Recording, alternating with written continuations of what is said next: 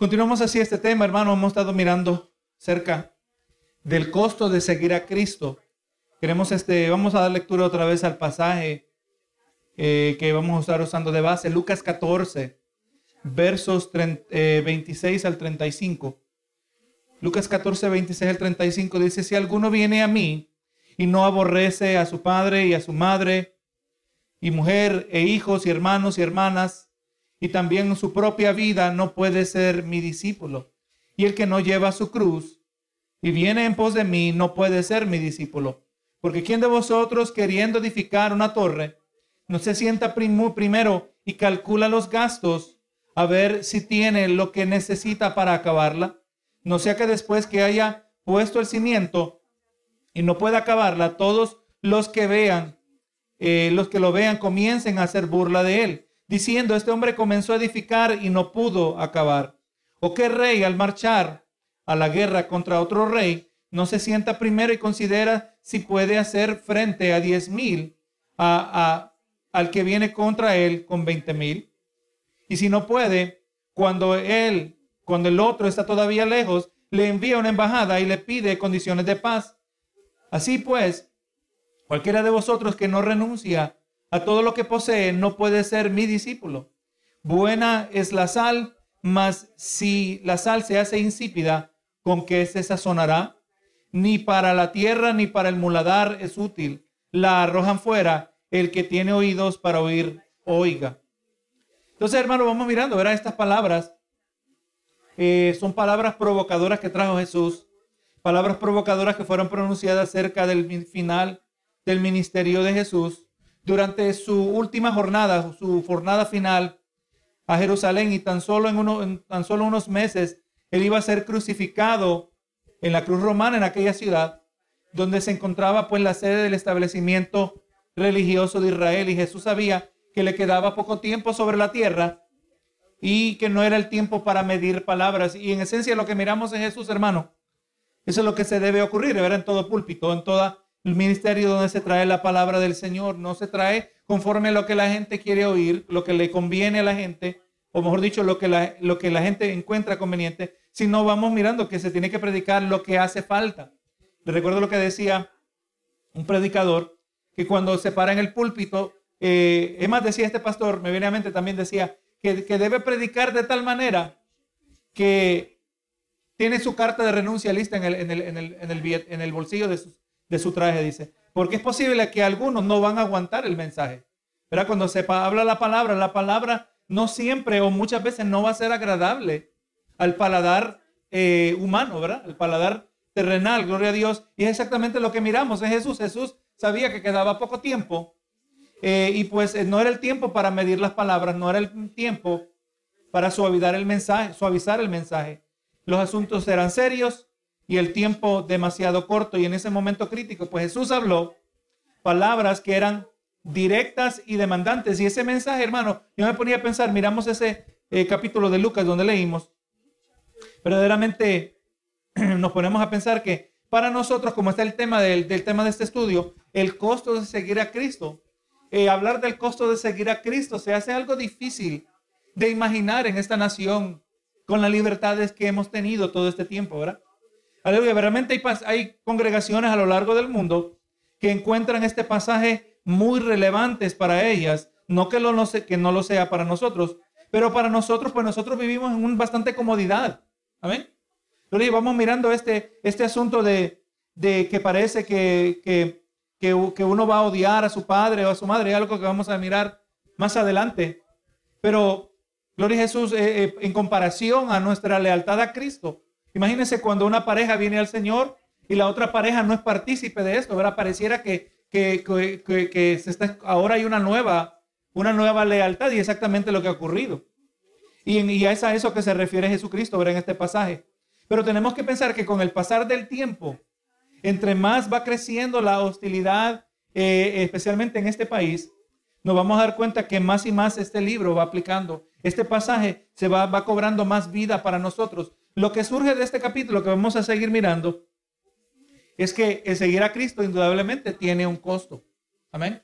No se puede seguir a Cristo a su manera. No se puede vivir un cristianismo que nosotros nos inventamos, sino que verdaderamente Dios hace claras las demandas. Y así pues, es con eso en mente que nos paramos al frente y hablamos a la congregación, entendiendo, ¿verdad? Que, que en momentos las demandas son fuertes. Indudablemente eran difíciles de escuchar para los seguidores, pero estas palabras eran necesarias y apropiadas para el momento. Su tono contundente era demasiado por el peso eterno del asunto. Y hermano, y así también cuando nosotros hablamos con familiares, cuando hablamos eh, con seres queridos, con amigos, tenemos que tener ese sentir de urgencia. Amén. Y no es que usted lo puede inventar, no es que usted lo puede eh, eh, fabricar, sino que es algo que Dios pone en nosotros. Amén. Así como aquel hombre que se le acercó a Jesús y le dijo, Señor, ayuda a mi incredulidad. El hombre tenía una cosa clara, o tenía dos cosas claras. Tenía una, la primera era que él tenía que creer, pero la segunda era que él sabía que no creía. Amén. Y vino al Señor con esa necesidad. Así también nosotros, Señor, pon en mí la urgencia. Amén. Como yo le decía unos meses atrás y aún le hablaba recientemente, ¿verdad? Uno nunca sabe que esa conversación va a ser la última conversación. Y en el caso de Jesús, Jesús sabía que él ya no iba a estar en cuestión de meses. Y recuerdo el contexto que vamos a seguir mirando. Era, eran varias, eran multitudes que le seguían. Eran una, una cantidad de personas que probablemente no se reunían eh, en bajo otras circunstancias.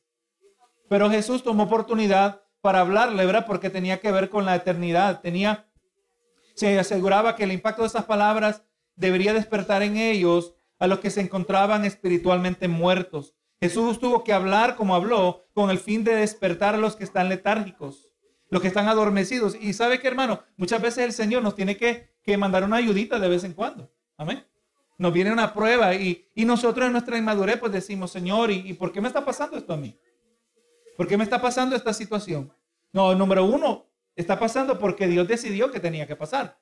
Pero segundo, nosotros sabemos que eh, con Dios todo tiene un propósito. Amén. La pregunta que vamos haciendo es, ¿qué propósito? ¿Qué, qué puedo aprender? ¿De qué manera puedo yo glorificarte? ¿verdad? Y pues en el caso este Jesús hablaba fuerte para que alguien, para sacudirlo, ¿verdad? Para que volvieran en sí. ¿Cuántas veces quisiéramos hacer nosotros lo mismo, sacudir a un ser querido, ¿verdad? Que, que entienda, que entienda el Evangelio, pero nos damos cuenta que no es así de simple, sino que solo Dios lo puede hacer. Jesús eh, le dijo a su audiencia, lo que Jesús dijo a esa audiencia en aquel entonces, pues nos lo dice a cada uno de nosotros. Y que, hermano, eh, hablando que, que estaba Jesús queriendo que comenzara esa jornada, la jornada de la fe. Eh, nosotros ¿verdad? vemos que Pablo, o la, la, palabra le llama de diversas maneras, pero una de las cosas, las maneras que la palabra le llama, ¿verdad? Que nosotros estamos en una carrera, ¿verdad? Una carrera, la, el, el, la jornada de la fe, como estamos mencionando aquí, o también se le puede llamar, usando otra expresión de Pablo, la buena batalla. La buena batalla de la fe. Gloria a Jesús. Y esa buena batalla, pues comienza el momento que una vida viene a fe en Cristo Jesús. Y ser seguidor de Jesús comienza cuando primero entregamos nuestra vida a Él y en nuestra nueva relación eh, no comienza cuando simplemente nos unimos a un grupo religioso. Hay gente que piensa, ahora yo soy salvo. Yo soy salvo, pues, este, ¿cómo lo sabes? Porque yo voy a la iglesia. Yo le, pregunto a la, le he preguntado a la gente y he aprendido a lo largo de los años, porque cuando queriendo evangelizar a alguien, eh, quiero le digo, oye, ¿tú eres cristiano? Sí, soy cristiano, dice la persona. Uno dice, ah, pues no hay que evangelizarlo. Oye, ¿a qué iglesia vas? O yo voy a la católica. Entonces, no, no es exactamente la respuesta que estábamos buscando, ¿verdad? El pastor Ray Comfort, que hombre que tiene sin números de videos de encuentros donde él está evangelizando personas. Él, habla de cómo él entabla esa conversación y él no le pregunta a la gente si son cristianos. Le pregunta primero qué es lo que piensan, después, o qué piensan del más allá, ¿verdad? Y ahí donde la gente se abre y ahí la conversación se puede entablar. Pero verdaderamente, hermano, ser, estar salvo no significa porque pertenezco a un grupo religioso o porque pues, estoy tratando de ser una buena persona. Este mismo pastor Ray Comfort cuando le habla a la gente dice, tú has robado o, tú, usas el nombre de Dios en vano. En inglés pues tienen una mala palabra que incluye el nombre de Dios. Y cuando la usa y dice, sí lo ha hecho, pero se justifican, dice, pero todo el mundo lo hace. El asunto no es que no todo el mundo lo hace, porque ellos no saben lo que hace todo el mundo. Yo no sé lo que hace todo el mundo. Y hay gente, ¿verdad? Y eh, especialmente nosotros, que no usamos el nombre del Señor en vano, pero aún así piensan que son buenas personas. Tampoco ser buena persona eh, califica que estamos en la jornada de la fe. Esta comienza cuando llegamos a, confiar nuestra vida a Él. Y pues sabemos, miramos las semanas pasadas, que comenzar esta jornada no nos cuesta nada. Tan grandioso y poderoso y misterioso es aquello que ocurre en nosotros, que antes estábamos en tinieblas, que antes estábamos en oscuridad, y un cambio dramático que pasamos de las tinieblas a la luz, que pasamos de enemigos de Dios ahora a hijos de Dios, eh, siendo antes que estábamos aislados y ajenos a todo lo que era espiritual, y ahora tenemos una vida eterna, una vida espiritual, y que no nos cuesta nada. No nos cuesta nada venir a Cristo. Pero como miramos en Lucas 14, el costo está en seguir a Cristo. Amén. La salvación la recibimos gratuitamente, ¿verdad? La, la palabra establecemos que la salvación es por fe. Amén. Por fe y no por obras. Así que gracias al Señor, nosotros no, no estamos tratando de, cumplir. Bueno, Señor, ya esta semana yo cumplí con mi cupo de, asistencia a la iglesia. Yo no falté, yo cumplí. Mira, aquí está, tengo mi, mi lista. Eh, asistí a la iglesia, di ofrenda, diezmé, canté, eh, sonreí, saludé a todo el mundo. No, no es así, ¿verdad? Gloria a Jesús. Pero verdaderamente la salvación tiene, eh, no tiene costo para recibirla, pero seguir a Cristo sí tiene un costo. Y como Jesús claramente estaba diciendo en este capítulo, que no vamos a, no estamos entrando en detalle todavía, pero está diciendo que sí tiene un costo. Así como cuando usted va a construir una casa, tiene que asegurarse que tiene lo suficiente para terminarla. Si le toca pelear una guerra, tiene que asegurarse que tiene lo suficiente para pelear la guerra, ¿verdad que sí? Así también nosotros no vengamos a, la fe cristiana y decir, oye, eh, todo es alegría, todo es felicidad y no tiene ningún costo. Sí tiene un costo, pero al mismo tiempo decimos que vale la pena. Todo lo que tengamos que sacrificar en esta vida, eh, verdaderamente vale la pena. No hay ninguna cantidad de buenas obras que, que que podamos llevar a cabo para poder ganarnos el, lugar en el camino angosto. Vería eso es lo que dice Jesús, andamos el camino angosto y entramos por una puerta estrecha, porque ancho es el camino y amplio, ahora ancha es la puerta y, amplio es el camino que lleva a la perdición. Pues vamos a pensar, hermano, mire, mire cuántos estamos aquí en esta noche. Y, y, qué porcentaje representamos nosotros, solo de los que están a nuestro alrededor. Amén. Si miramos eh, los que están en el cruzar la gasolinera, ¿cuánta alta posibilidad de que, lo que en la, en, la, actualidad ninguno de ellos son salvos? ¿Verdad? Es muy amplio el camino que lleva a la perdición. Nosotros andamos por un camino que es angosto y que solo se puede andar intencionalmente. Amén.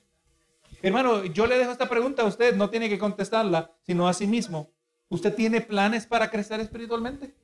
¿Usted tiene un plan en este año 2022 ¿Qué es lo que usted está haciendo para crecer? ¿Qué es lo que está haciendo eh, en adición o, mejor que lo que estaba haciendo el año pasado? Bendito Jesús.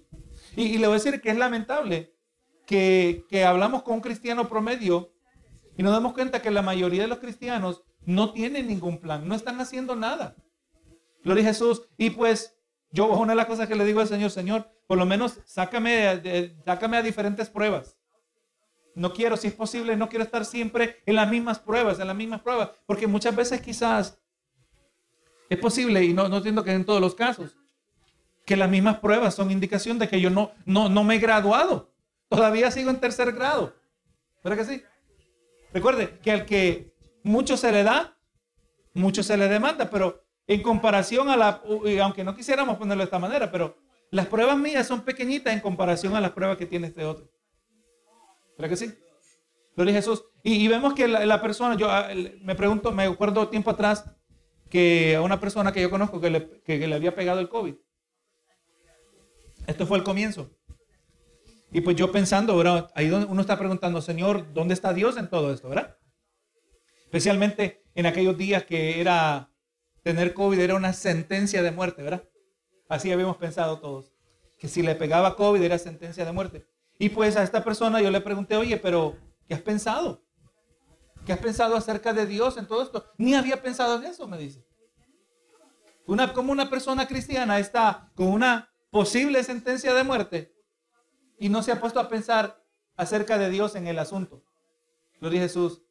No, hermanos, verdaderamente eh, nosotros tenemos que hacer planes, tenemos que hacer algo, Señor. Yo tengo que crecer. Amén. Tengo que crecer y el fruto, ¿cómo debe ser? Cada vez más abundante, ¿no? El fruto debe ser más abundante porque dice que el que, el que lleva fruto, el Señor lo corta. ¿Para qué? Le corta el fruto para que más fruto. Amén. Tiene que haber fruto. O sea, en otras palabras, podemos ponerlo, eh, si yo alumbré en el 2021, en el 2022 yo debo alumbrar más intensamente. Amén. Y así debe ser cada año. Obviamente sabemos que hay pruebas y hay dificultades que vienen y, y hay años que quizás, Señor, ese año estuve tan desanimado. Está bien, pero de todo se aprende algo, ¿verdad? De todo podemos madurar. Pero si verdaderamente nosotros vamos a contar el costo, si vamos a andar por el camino angosto, porque cada vez más, hermano, eh, pónganse a pensar, ¿verdad? Eh, algunos dicen, bueno, yo, yo me quedé sorprendido eh, de algunos pastores, ¿verdad? Pero estaban diciendo, ¿verdad? Que estábamos bajo la preocupación de que posiblemente nos iban a obligar a ponernos la vacuna en el trabajo, ¿verdad?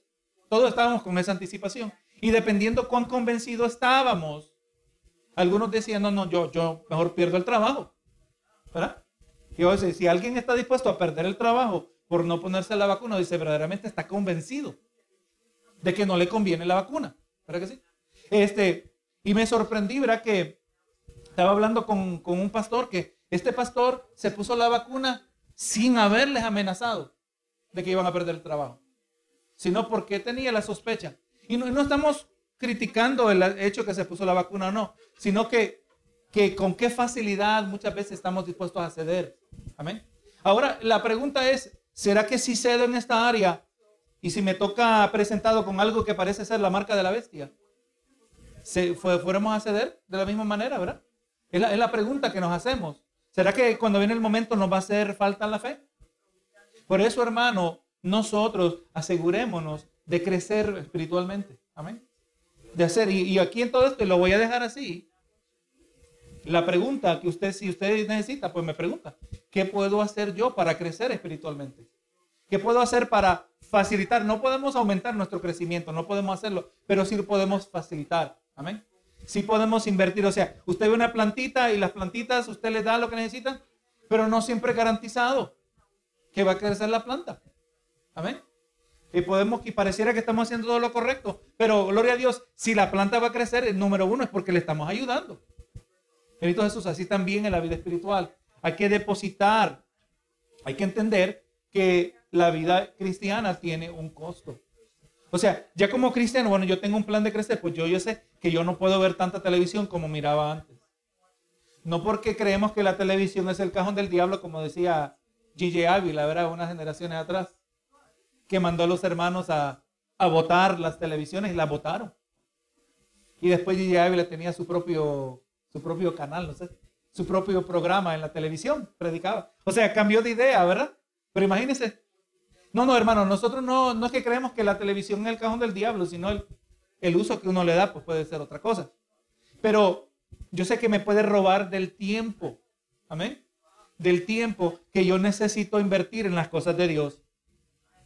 Así que eh, vamos mirando, verá, solo aquí eh, empezando a tocar el tema de que vamos mirando el costo de seguir a Cristo.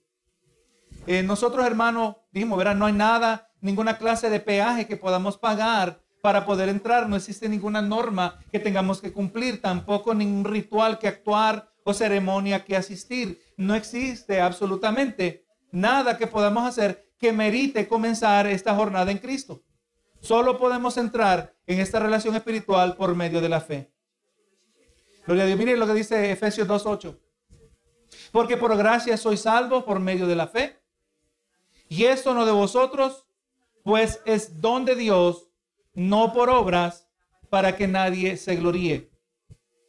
También me viene a, mente este verso que ya usted quizás se lo sabe de memoria, verá Juan 6:44, donde dice, verá, ninguno puede venir a mí si el Padre que me envió no le trajere. Y más, le, le estoy dando aquí un adelanto de lo que vamos a estar hablando probablemente este domingo o el, y, y también quizás el domingo que viene, que lo que es nuestra salvación,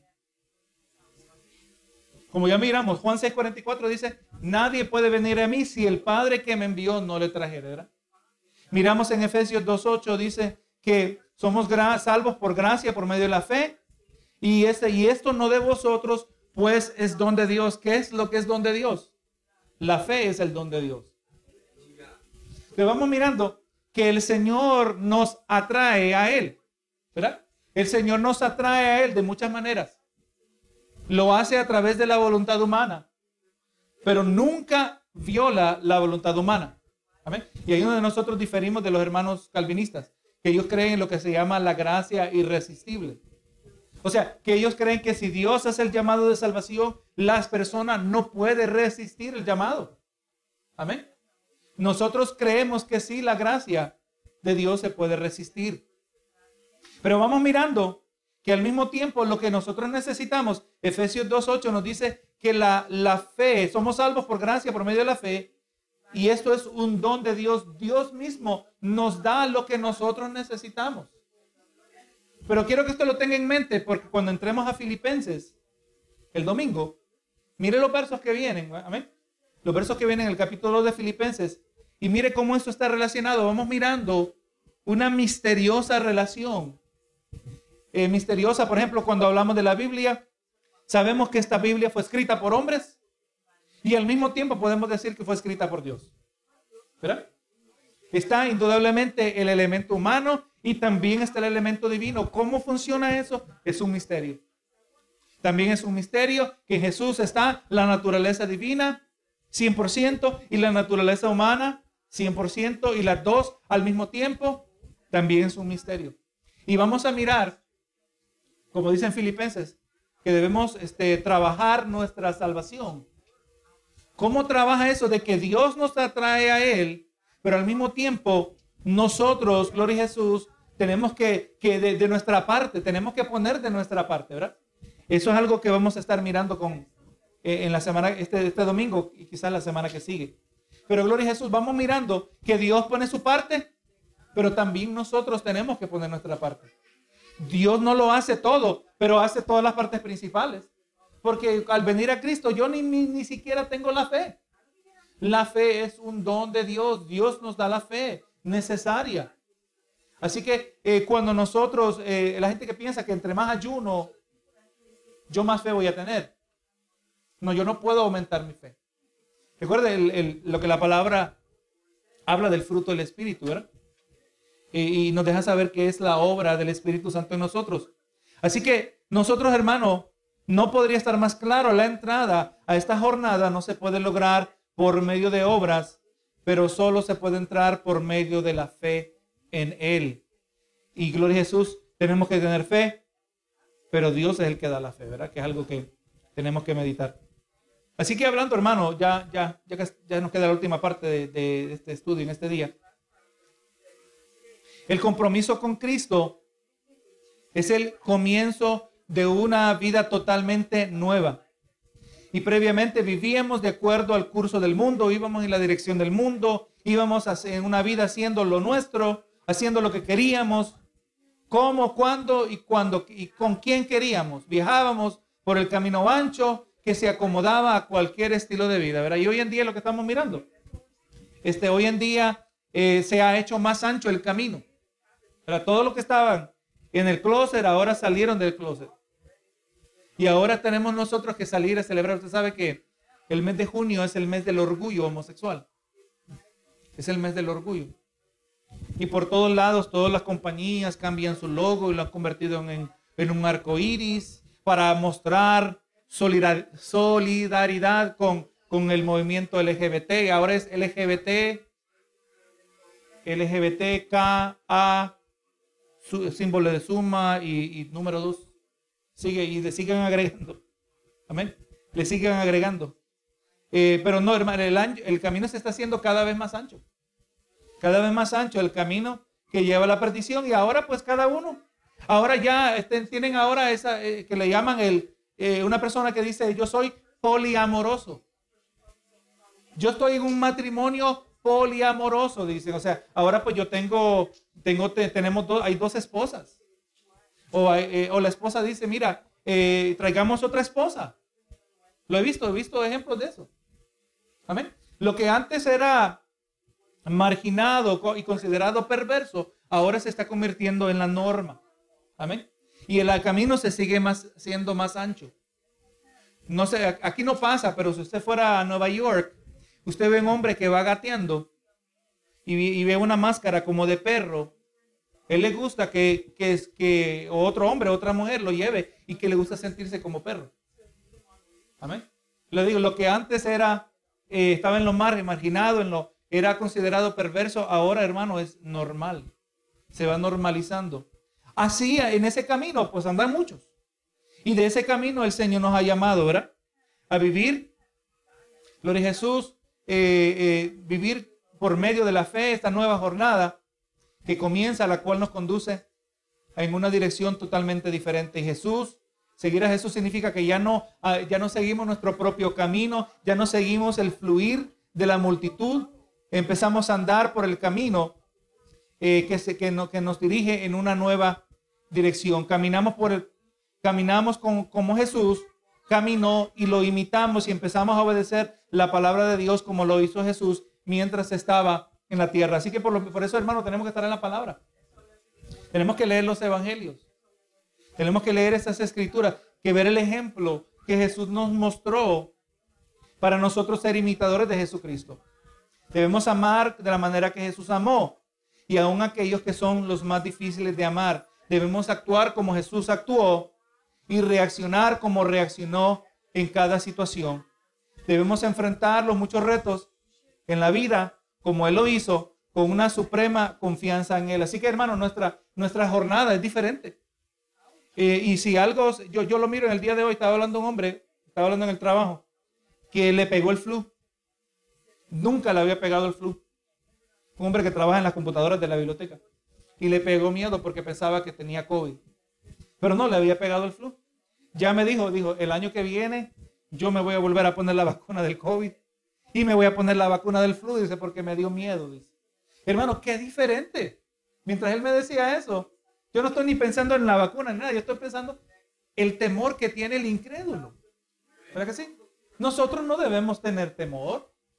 ¿Qué diferencia? A nosotros nos podrían dar las más malas noticias y nosotros, hermanos, vamos aprendiendo cada vez más a mantenernos firmes en el Señor. La, la diferencia del camino en el cual andamos, ¿verdad? Vamos, es indudable que andar por este camino tiene un costo, pero también todo lo que nosotros necesitamos no, nos es provisto de parte del Señor. Amén. O sea, no es, no es un costo que, que no se puede pagar, sino solo se puede hacer con la ayuda del Señor. Por eso, por eso oramos, por eso nos alimentamos de la palabra del Señor, ¿verdad? Para que cuando vengan los momentos, podemos decir como Jesús oraba de Pedro, ¿verdad? Yo he pedido por ti que no te falte la fe. Y así nos ha pasado en situaciones donde se hace claro que nos hace falta fe. ¿Alguna vez usted ha estado en una de esas, Que se hace claro, aquí está la demanda, yo sé que de, eh, el reto, yo sé que tengo que confiar, pero me doy cuenta que estoy en una crisis. Y, muchas veces, hermano, y no, no es que muchas veces, siempre que nos encontramos en una crisis, es, podemos decir, esta es la voluntad de Dios. Dios nos colocó en una crisis de fe. Dios nos llevó a un lugar donde eh, que va más allá del alcance normal de nuestra fe. Gracias a Dios, yo creo que ninguno de nosotros batalla, Señor, ¿y cómo voy a hacer para apagar la luz? Hasta el día de hoy, Dios, hemos aprendido a depender del Señor en las finanzas. Hemos aprendido a depender del Señor y Dios siempre provee. Pero hay otras pruebas que no estamos listos todavía para enfrentar. Y cuando estamos ahí, que nos damos cuenta que el alcance de la fe está corto, es donde nos acordamos de buscar de Dios. Hablaba con una persona el día de ayer y me estaba contando una situación difícil que está pasando. Y le recordaba yo lo que decía, dijo el predicador Charles Spurgeon. Decía, todo aquello que te lleva a orar más a Dios, eso es algo bueno. ¿verdad? Y le decía eso a este hermano. Y pues él me decía, es verdad, dice, no me había puesto a pensar en eso. De esta manera, si algo resulta en que yo ore más, Si algo resulta en que yo busque más, ya ahí se está mirando un propósito bueno que está surgiendo de eso. Porque nosotros pues ponemos el piloto automático en la vida, ¿verdad? Especialmente si no tenemos planes, como estaba diciendo, planes para crecer, el, crecimiento, hermano, eh, mucho, más, mucho mejor cuando usted lo tiene planificado. Los momentos que duele es cuando el Señor a través de la fuerza, de, a través de la prueba, nos tiene que pasar por dificultades y, y esas nos obligan a hacernos teológicos. Usted sabe eso, ¿verdad? Las pruebas nos obligan a hacernos teológicos. Lamentablemente, pues unos acuden a una teología errada, una teología corta, una, una teología de, de descarriada, podríamos decir. Pero la diferencia está cuando nosotros acudimos a la verdad de la palabra del Señor. Imagínense, a veces este, una persona, y esto lo he leído en varios lugares, una persona está pasando una prueba difícil.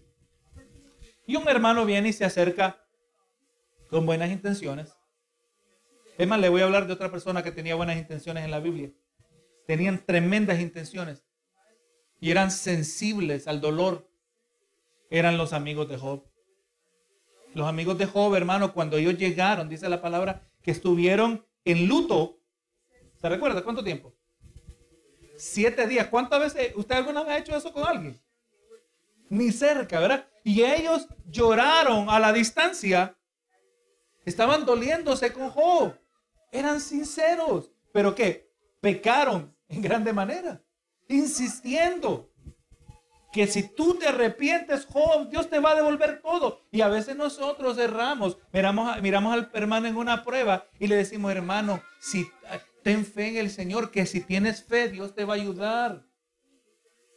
O Dios te va a resolver el problema. Entonces, eh, ¿será que no funcionó con Juan el Bautista? ¿Será que no tuvo suficiente fe Juan el Bautista? Amén. ¿Será que no, no vinieron suficiente gente a animar a, Juan el Bautista? Vamos a, reconocer que Juan el Bautista tuvo una crisis. Recuerde, él era el primo de Jesús.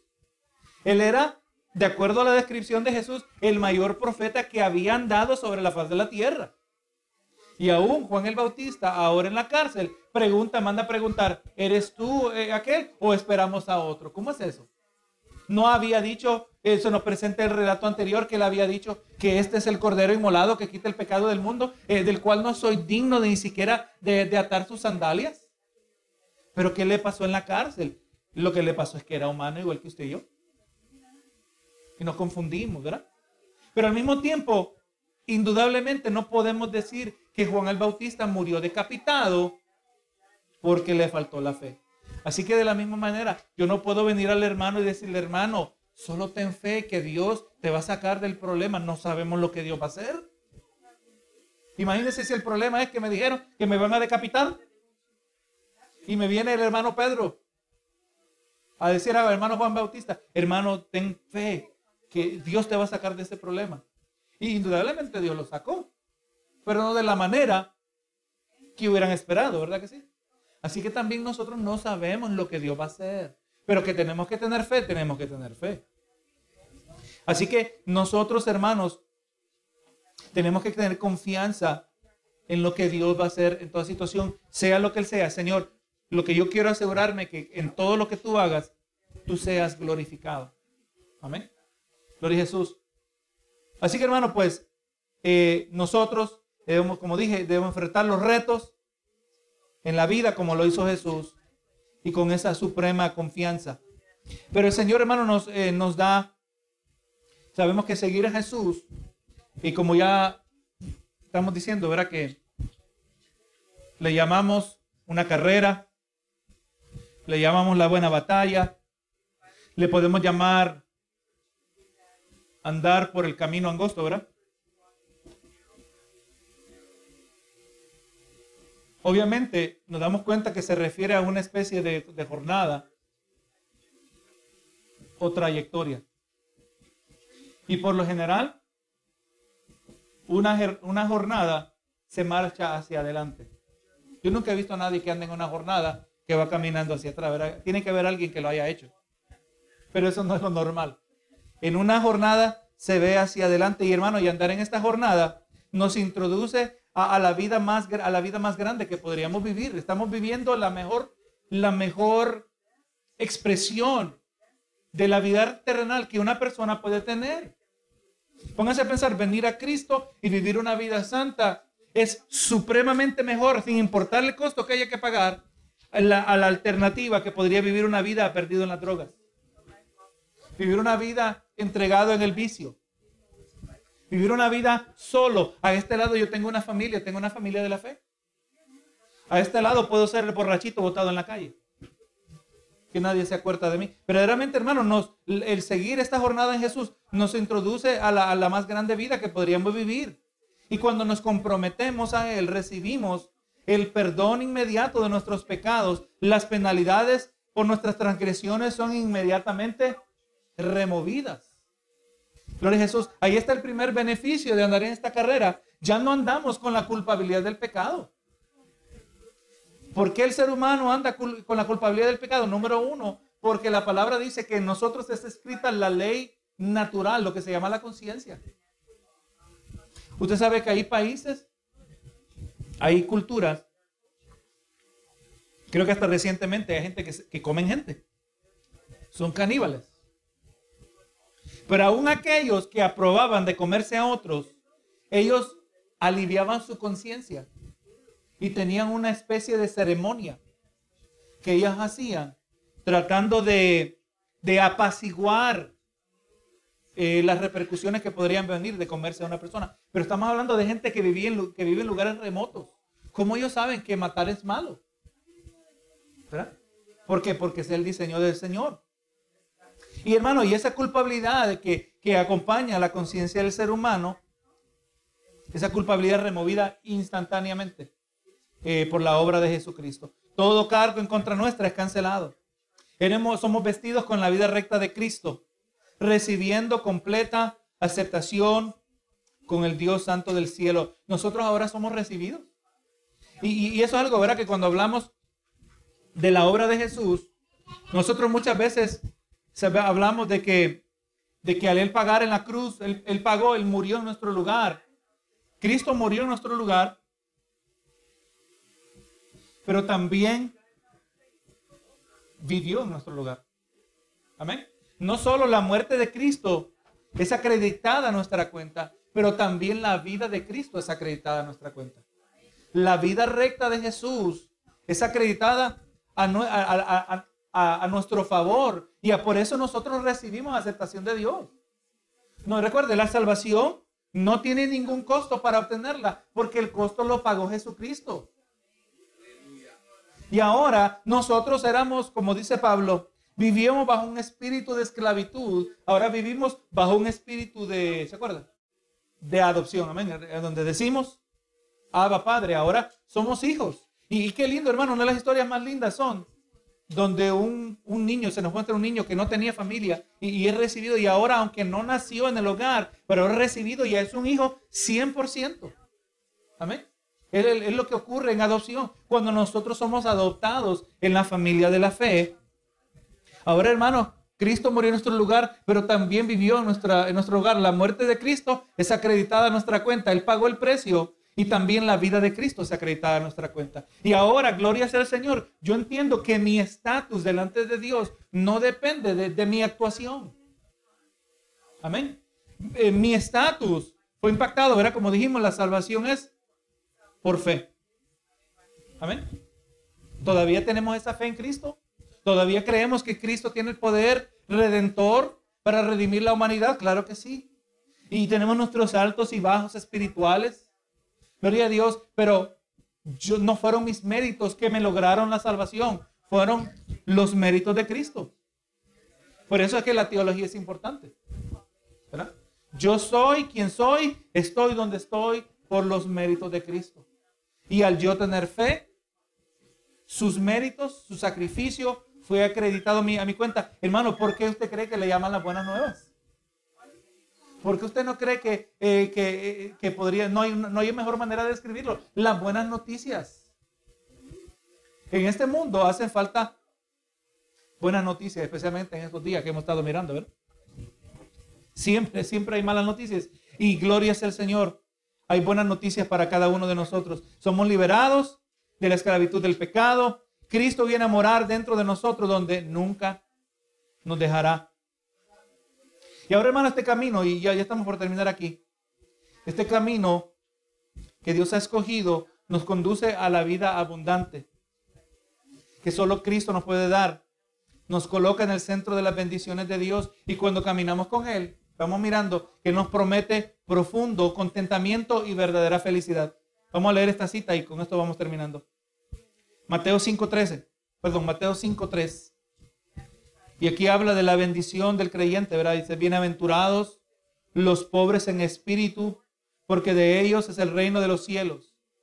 Bienaventurados los que lloran, porque ellos recibirán consolación. Bienaventurados los mansos, porque ellos recibirán la tierra por heredad. Bienaventurados los que tienen hambre y sed de justicia, porque ellos serán saciados.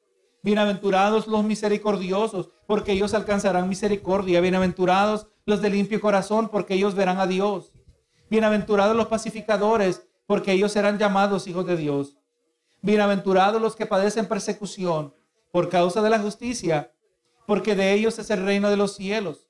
Bienaventurados sois cuando por mi causa os vituperen y os persigan y digan toda clase de mal contra de vosotros, contra vosotros mintiendo, gozaos y alegraos, porque vuestro galardón es grande en los cielos, porque así persiguieron a los profetas que fueron antes que vosotros. Hermano, el Señor nos da el Espíritu Santo, que nos da la fuerza para caminar con Él. Y vamos a mirar eso más adelante. Pero verdaderamente, hermano, en muchas maneras, la, esta, eh, todo eso que le podemos llamar la carrera, la, la, buena batalla, el andar por el camino angosto, en muchas maneras, hermano, es una aventura. Amén. Vamos a, vamos a experimentar a Dios, vamos a ver, a Dios obrando activamente en nuestras vidas. Donde el Señor nos cierra puertas, donde el Señor nos abre puertas, pero eso solo es para aquellos que están dispuestos a, a contar y a pagar el costo de seguir a Cristo, ¿verdad? Así que eh, yo quizá le dejo de tarea esto a usted cuando se va a su casa. Vaya mirando, vaya haciendo una lista de las cosas que usted tuvo que abandonar. Amén. Y las cosas que, eh, que, que, activamente tenemos que renunciar para seguir en este camino que es estrecho, ¿verdad? Esta puerta estrecha, este camino angosto. Gloria a Dios. Y verdaderamente vamos evaluando lo que tuvimos que renunciar y también, hermano, lo que hemos recibido. Ah, quizás haga una lista, ¿verdad? Los pros y los cons, de, acuerdo de, una, de una perspectiva terrenal, ¿verdad? Pero realmente el, el, costo que pagamos nunca se va a comparar con lo que nosotros salimos ganando.